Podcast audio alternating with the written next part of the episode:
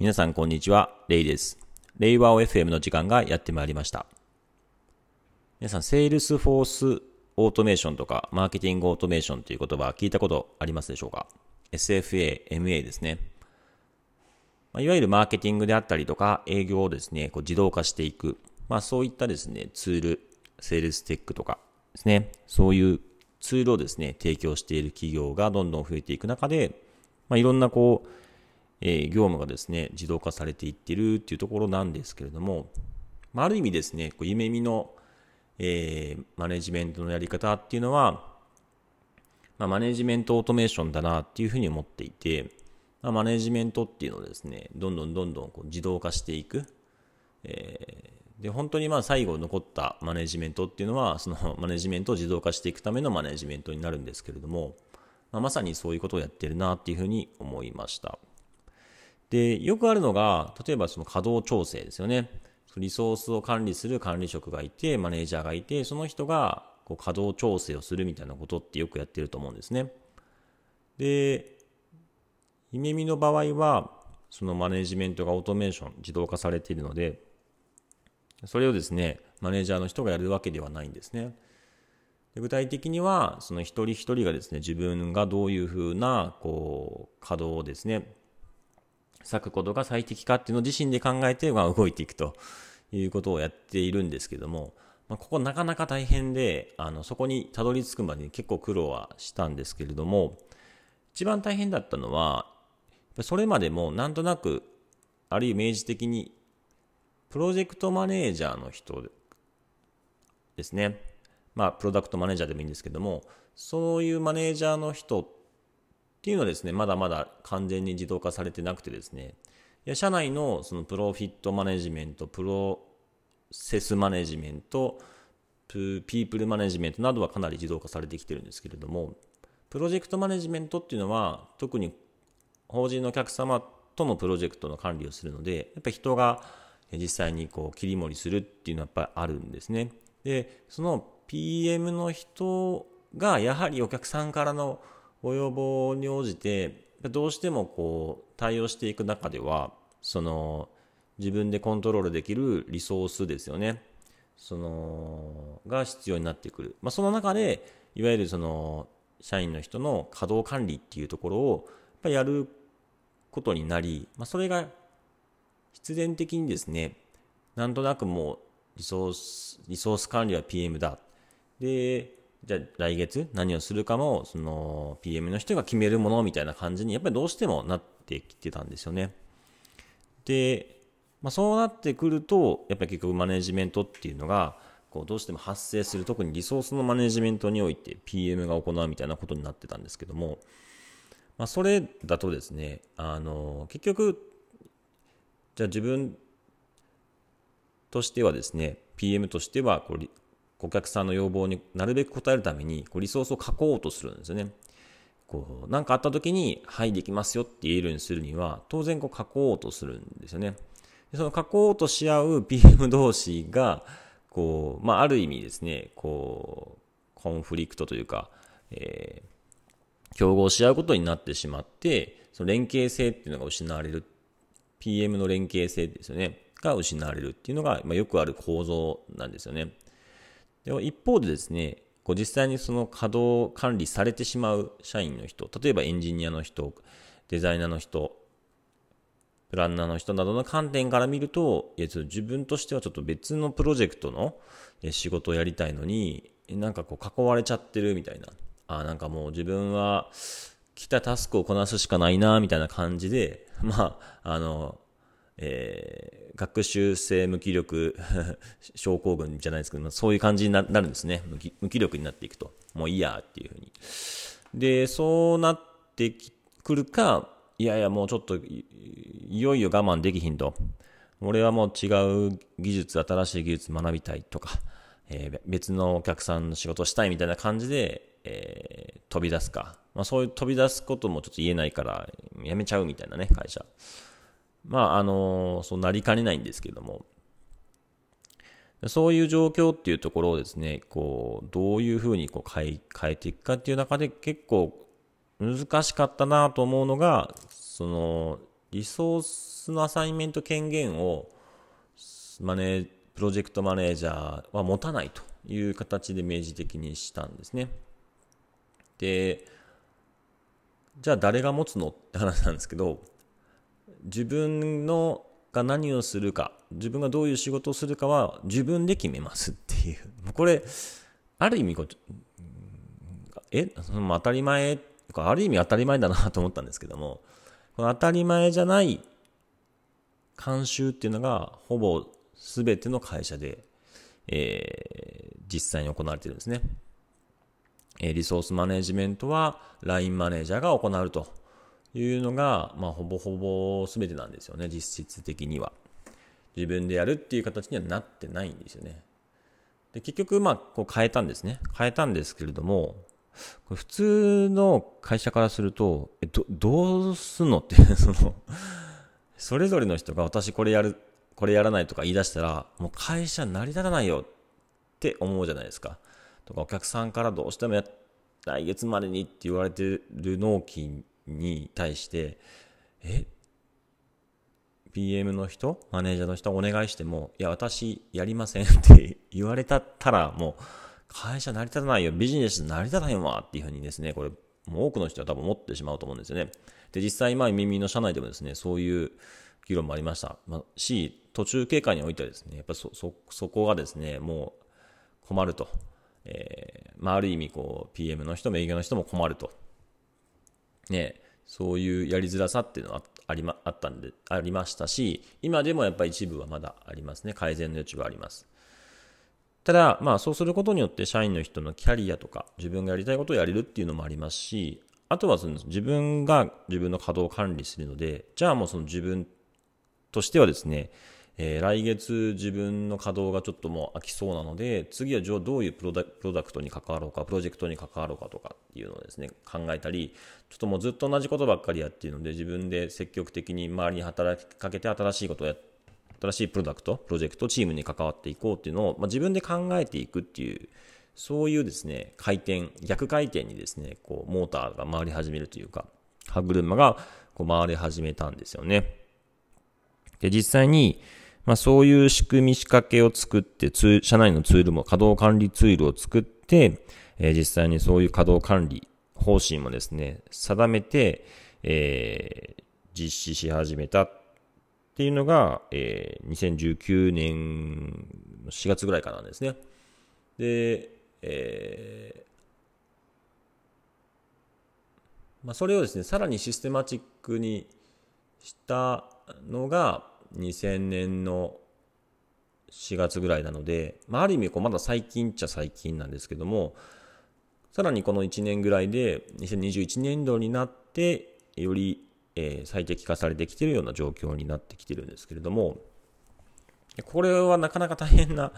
ことでですね、あのー、今までだと、まあ、ひとまとまりのチーム、10名、20名とか、まあ、そういうユニットみたいなところをこう管理する人がいて、その人がもうリソースを抑えるっていうやり方。で、そのリソースを管理している人同士が横のつながりの中で、まあ、融通させる。ちょっと、ミドスが足りないよとか、余ったよみたいな感じで。まあちょっとリソースって言っちゃうとね、これ 社、社内でもですね、人のことをリソースと呼ぶなって話があってですね、じゃあ何と呼ぼうか、フォースと呼ぼうかとか、おソースと呼ぼうか、なんかそんな話もあったりしたんですけども、まあ、これはどうしてもあれですよね、あの産業革命の時代の名残で、あの機械的な観点でそのリソース資源っていうことをですね管理するっていうのが発達していく中で、まあ、リソースっていう言葉がですねその PM のなん標準におけるピンボックとかでも、あの明記されているので、これもちょっとなかなかこう言葉として使いづらい、うんまあ、一般的な言葉としていつも使ってるんですけど、まあ、リソースですよね。まあ、そのリソースの融通し合うっていうことを、まあ、あのユニットを管理するマネージャーの人たちがこうやりやり取りしながらやっていくっていう意味ではですね、ある意味こう、まあ、そのリソース管理っていうのを行う人は限られてたわけなんですけども、これ社員全員が自分で自分の管理して、やっていくとその管理する人が何だろう例えば意味の場合だと200人いたるとすると200人の人がリソースマネージャーになるわけなんですねある意味。そしたらもうそのやり取りするコミュニケーションコストがめちゃくちゃ多く大変になるんですよ。でそこでや、まずやっていくのがすごく大変でしたね。それぞれが、それぞれのリソースは自分のリソースは自分で管理するんですよっていうのを進めていくのが大変でした。で、ただ実際のところ、こう、全員が全員、200人がコミュニケーション取ると、コミュニケーションコストが多すぎるので、なので、まあ、そのひとまとまり、チームひとまとまり、まあ、チームは5名からだいたい7名ぐらいなので、そのチームひとまとまりの代表者っていうのをレップと呼んで、その代表者が、その、そのチームにおけるリソースの状況をまず把握して、で、その上でその代表者がその集まるレップ会っていうのがあるんですけど、その定例の会議で、今こういう状況ですよっていうのをこう情報同期したりとか、えー、今ちょっと、えー、誰々さん結構大変そうなんで、もしかしたらちょっと、えー、支援お願いするかもですみたいな程度感をですね、含めて、えー、情報同期するみたいなことをやっているんですけれども、まあ、そういうですね、仕組みを作ることによって、まあ、あの、コミュニケーションコストをそこまで多くならないようにするっていう仕掛けを、まあ、やったり、結局のところ、やはりそういう、何かしらの情報同期するための仕組みと、それを行うためのレップと呼ばれるような、そういう人っていうのはやっぱり必要になったわけなんですよね。で個人的には最初は、いやいやもう完全にそういうですね、人が介在することなく、なんかシステマチックに本当にオートメーションという形で実現できるんじゃないかなと思ったんですけども、なかなか難しかったですし、うん、まあ、もしかしたらいずれなんかこうね、仕組みでプログラム化できるかもしれないんですけど、今のところは、こう、まだそこができていないで、まあ、そのレップと呼ばれる代表者の人が集まって調整するっていうのはやっぱりどうしても必要になっているんですよね。ただ、あの、そのレップという人がですはですね、ローテーションで変わっていくんですね。目安として3ヶ月ごとに変わっていくっていう、まあ、代表者、あくまで代表者、窓口でしかないので、まあ、そういった意味ではですね、あの、特定の人にそのリソースのなんかこう、アサイン権限がこう偏るみたいなことは今もない状況になっていて、まあ、レップってのは窓口でしかないので、うちのチーム5人いるけど、まあ、ほぼほぼちょっと今忙しいんですよっていう、えー、窓口役としてあの他のチームから今どうなってますかって聞かれたら答えるという窓口であり、まあ、他のチームからちょっと手伝ってくれませんって聞かれたらちょっと分かりました調整するっていうそういう窓口の役割でしかないので、まあ、あくまでそのあなたね、山田さんこれやってくださいってお、ね、それはお願いでしかなくて、命令ではないんですよね。っていうような感じです。で、ポイントは、この命令ではなくお願いなんですけども、え、だ、お願いしかできないってどういう、どうするのっていう話だと思うんですよね。こうし心配になりますよね、普通のマネージャー、今までマネージャーやってた人とか営業だと。で、実際のところ、こう、人間ってこう、お願いされると、あの断れない社会的動物なので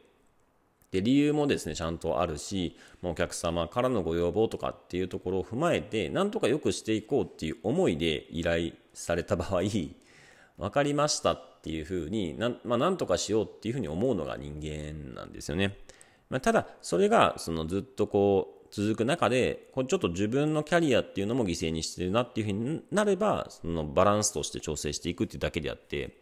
まあ、来月、えー、まあ、空いてますと、空きますと。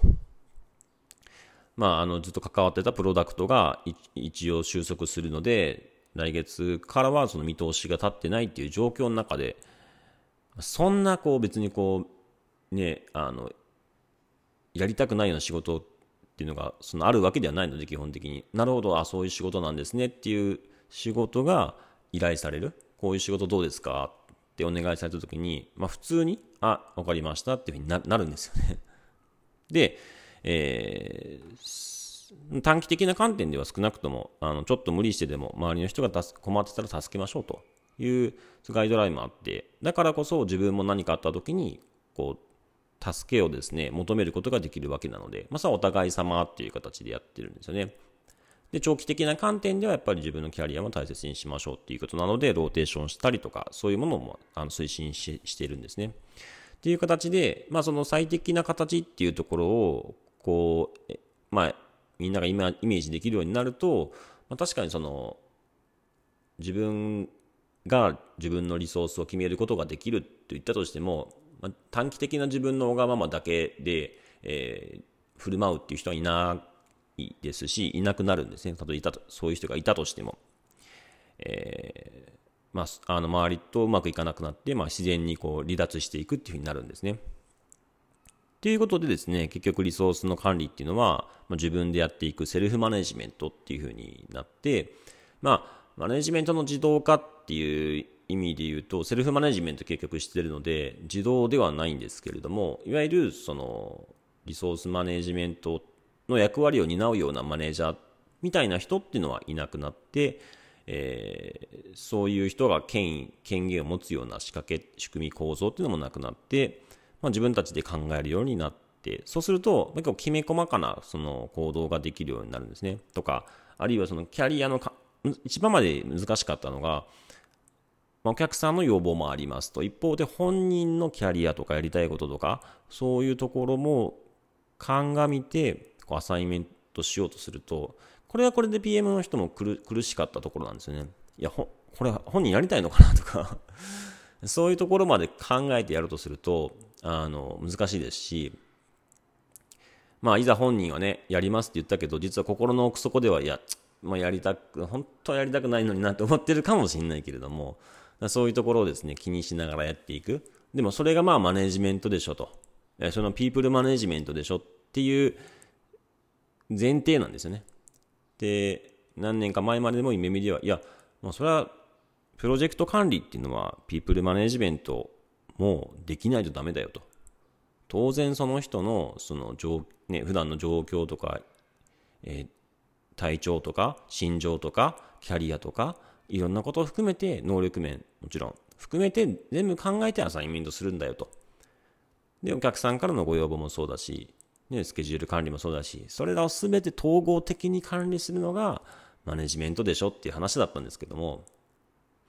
それをやめましたね。そ、そんな全部のマネジメントできる人っているみたいな。いたとしてもしんどいよ。で、実際に耳の場合はそれでしんどいっていう人が出てきたので、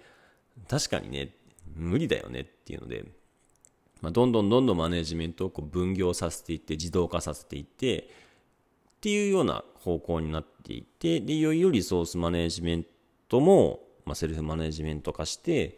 えー、今までのマネージャー、プロジェクトマネージャーの人から、こう、まあ、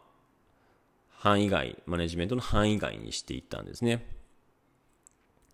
まあ、こういう形でですね、そのリソースの管理っていうのを変えていったんですけども、その時に、じゃあ一人一人がですね、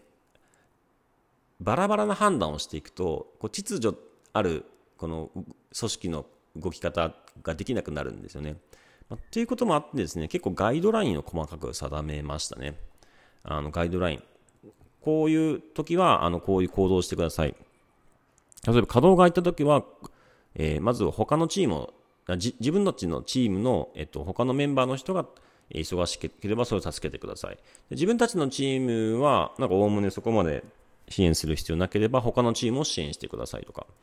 で、他のチームを支援することもなければ、あの委員会活動と呼ばれるような中期的な組織の成長、成熟に向けた活動をやってください。みたいな、その、1、2、3っていう優先順位を決めて、その通りに動いてくださいっていうですね、シンプルな原則を決めることで、まあ、あの人が動きやすくしたりとか、そういうのがないと、その、いざ、いざちょっとこう時間ができた時に、あ何しようかな、ちょっと勉強しようかなとか、何しようかな、ちょっと作りたかったものを作ろうとかっていう風になっちゃうので、あの、組織が最適な動きようにするには、今までだとどういう判断をマネージメントの人がしていたかっていうのを考えて、そのマネージメントの人がこう、まあ、ある意味指示していた、今までだと指示していたアサイメントのその最適なこう行動原則っていうのをこう言語化して明示的なガイドラインに落とし込んで、でその通りに、えー、動いてくださいっていうのをトレーニングというか、まあ、周知していきながら、一人一人がセルフマネジメントできるようにしていく。一人一人のセルフマネジメントの結果が組織的には最適な動き方になるっていうふうに、えー、実際に設計して、えー、そういう運用も浸透させてきたんですけれども、まあ、そうすることによって、まあ、ある意味こう、なんか知らんけど、あの一人一人が勝手に秩序を持って、なんかこう行動しているように、えー、見えると。そういう振る舞いをしているように外からは見えるというふうになるんですけども、まあ、あの、実際のところはですね、あの、結構きめ細かな、その設計やガイドラインや、で、レップと呼ばれるような人も介在しながらですね、えー、調整を図っているような形になっています。まあ、こういう形でですね、その、マネジメントコストっていうのはですね、最終的にはですね、これ、減る、減るは減るんですよ。マネジメントコストは減る。減るんですけれども、まあ、それ以上にですね、あの実際はセルフマネジメントしてるので、一定のマネジメントコストやっぱかかってるんですけども、まあ、それ以上にこう最適になってるなという感覚はありますね。その本人のキャリアとかいろんなものも含めて、その考慮しきれないので、実際のところは。で結構どっかで歪みが起きるんですけども、そういう歪みがなくですね、あの調整が行われる。誰かが、えー、ちょっともうそろそろローテーションしたいですっていうと、引き継がないといけない。で、引き継ぐっていう課題が発生して、その課題をどう解決するかっていうので、レップ同士が話し合い、えー、レップ側、こう、チームにこんなローテーションだ、あ、誰さんや、鈴木さんローテーションするからちょっと代わりにやってくれる人いないみたいな感じで、レップがチームに持ち寄って、チームの中で話し合いが行われて、じゃあ自分ちょっとこう、来月から手すきになるし、手伝うわとかっていう形で、こう自然に調整が図られる。これ自然にって言って言ってるんですけども、なかなかここまで持っていくのは大変で、普通はマネージャーの人がこう調整しながらやっていくんですけども、そういうのは必要なくなりましたね。で、まあ、そうすることによって、いや、それってマネージャーのやることでしょみたいなことがなくなって、まあ、その自責的になる、自分たちがやるべきことだよねっていうふうになることによって、より協力しようとする。まあ、そういう意識も働きますし、まあ、ある意味本当に最適な形になってきているなとは思いますね。ただ、その上で、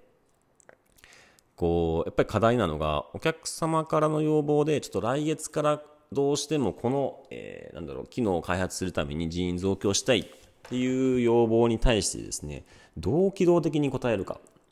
で、顧客もやっぱりこうビジネススピード、ある意味リードタイム短くして、いち早く市場にこうプロダクトを出していくっていうのがビジネスの生き残りかけて重要な部分だったりするので、そこに応えていきたいなってやっぱりあるんですけれども、そこを機動的にやっていくのがどういうふうにすればいいかっていうのがまだまだ悩みどころで、まあ、もちろんその機動的に採用できればいいんですけども、なかなか採用もね、そんな機動的にできないので、社内にある意味バッファーを用意しとかないといけないと思うんですよね。こう余りというか、稼働がですね、え、稼働率をこういかにコントロールしていくかっていうのが大切になってきて、稼働に余剰があるといけないし、キツキツで全然余裕がなくてもいけない。じゃあその最適解は何なのかっていうところを踏まえた上で、さらにいつでもですね、その、まあ、じゃあお客さんのご要望に応えてちょっと緊急的に対応するけれども、それが一旦終わると、また社内のたあの委員会活動のような、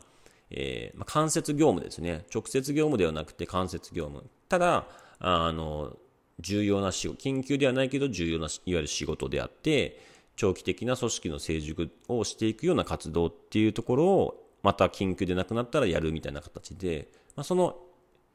組織の、まあ、投資ですね。えー、例えば、技術開発とか効率化とか、問題分析であったり、えー、採用とか教育とか、そういう活動を10個、えー、役割を明確に定めて、委員会活動っていうふうに定義してるんですけども、まあ、そういう活動をですね、より、えー、行っていくということをですね、なるべくそのバッファーの部分としてやってもらっていて、その、その部分が、例えば全体の稼働の5%ぐらい委員会活動をやっていると、この5%っていうのはですね、ある意味こう瞬間風速的にはですね、ちょっとや一旦止めて、委員会活動の稼働を止めて、えー、お客さんの研究のご要望に応えするっていうのも、に使えるんですね、このバッファーっていうので。で、研究のご要望がなくなればまた、えー、委員会活動の5%をまた戻す。っていう形でですね、例えば稼働率を95%、直接のプロジェクトの稼働を95%にしておいて、委員会活動を5%みたいな形にしておくと、この5%がバッファーとしてお客さんのご要望に応えることができるっていうになるんですね。でこれを10%にする。直接の稼働を90%にして10%を委員会活動にするとさらにこのバッファが多くなるので90%から100%に上げるっていうのはある意味こう10%、え、分なんだろうその組織が大きくなるというか、上限をですね、増やすことっていうのに意味するので、まあ、そういう意味ではですね、まあ10%ぐらいの変動ですよね。まあ、実際にはあの11%ですけども、11%の変動幅があると、あのすごくフレキシビリティ、柔軟性が上がるので、まあ、そういうことにもつながるんですね。委員会活動10%用意しておくというのは。ただ、10%も用意するほど投資していいのっていうのが、また次出てくると思うんですね。ただ、一般的にはですね、あの、この委員会活動って、ある意味マネージャー業務なんですよね。本来は、そのプロセスマネジメントと呼ばれる領域で、その管理職と呼ばれる人が社内の問題を分析して業務を効率化して新しい技術開発を行って採用教育配置を行っていくみたいなところっていわゆるプロセスのマネ、まあ、配置は関係ないんですけどもプロセスマネジメントと一部ピープルマネジメントも含んでるんですけどもそういう業務なんですね。でそれをイメミの場合はそのマネージャーがいないオートメーションしているのでそこさえもそれぞれのグループの人たちが行っていると。エンジニアのグループであればエンジニアの人たちがその自分たちの組織の、まえーと、プロセスマネジメントを行うっていう形で委員会活動を行っているんですね。で、通常は、あの、やっぱりプロジェクト、プロダクトも半換とか、あの、少し、えー、山谷があるんですね、稼働の。だから、その、今までだと空いた時どうしようってなってたんですけども、空いた時委員会活動をする。つまり、マネージャーが行ってた活動を空いた人がやるっていう形で、そもそもこのマネジメントオートメーションによって効率化がかなりされてるっていう部分もあるので、で、さらにこの、なので、まあその委員会活動っていうところをやる意味もあるんですよね。本来は空いた部分の業務を、えー、やることにもなるし、で、それはマネージャー、プロセスマネージャーみたいな人を必要としない、えー、ことにもなってコスト削減にもなるし、エンジニアの人の空き工空き工数の削減にも、空き工数をですね、効率的に埋めることにもなるんですね。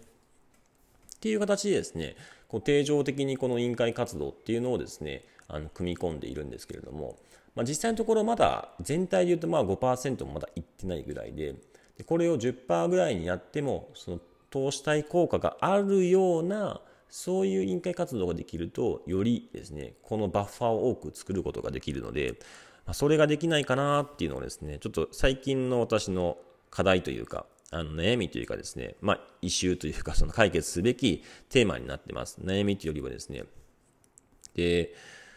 まあ、一つの方法としては、あの、教育なんですね。教育をめちゃくちゃ力を入れる。委員会活動の中に教育が、育成っていうのがあるので、ま、そこをすごい力を入れると、それが、なんだろう、そのリターンになるっていうふうに、あの、なるケースがあるなと思っていて、でどういうケースかっていうと、最近あったんですけれども、あの、iOS エンジニアですね、iOS のグループの人が、その、新卒向けの研修課題っていうのをですね、あの、作って、で、それを、まあ、オープンソースっていう形で、社外の人にも使えるようにしたんですね。そうすることによって、その、まあ、結構バズってですね、キータっていうブログ、技術ブログでバズって、で、耳の認知ですが、広がったと。で、これはですね、ま技術広報っていう観点で採用とかにもつながりますし、まあ、そういうですね、リターンがあったんですよね。まあ、つまり、この委員会活動を強化していって、いい育成プログラム、教材、えー、そういうものを作り上げること、作り上げた上で、まあ、外部にも公開することによって、耳の認知が上がっていくというような形でリターンがあるとですね、この委員会にかけるその稼働とかコストっていうのが非常に意味が出てくるので、まあそういう感じでこう、なんとかですね、この委員会活動っていうのをですね、効果高くできないかなっていうのが最近ちょっと考えていることをですね、なんかルンバが起動してうるさいですね。っていうような形でですね、ちょっと今日はですね、長くなっちゃいましたけども、このリソースマネジメントっていうものについての、まあ、耳なりの試みと考察と、まあ、今後の課題っていうところをお話しさせていただきました。まあ、なかなかこの辺りは他の会社さんと違う試みなので少し細かめに話したんですけども、また深掘りしてお話できればなと思っております。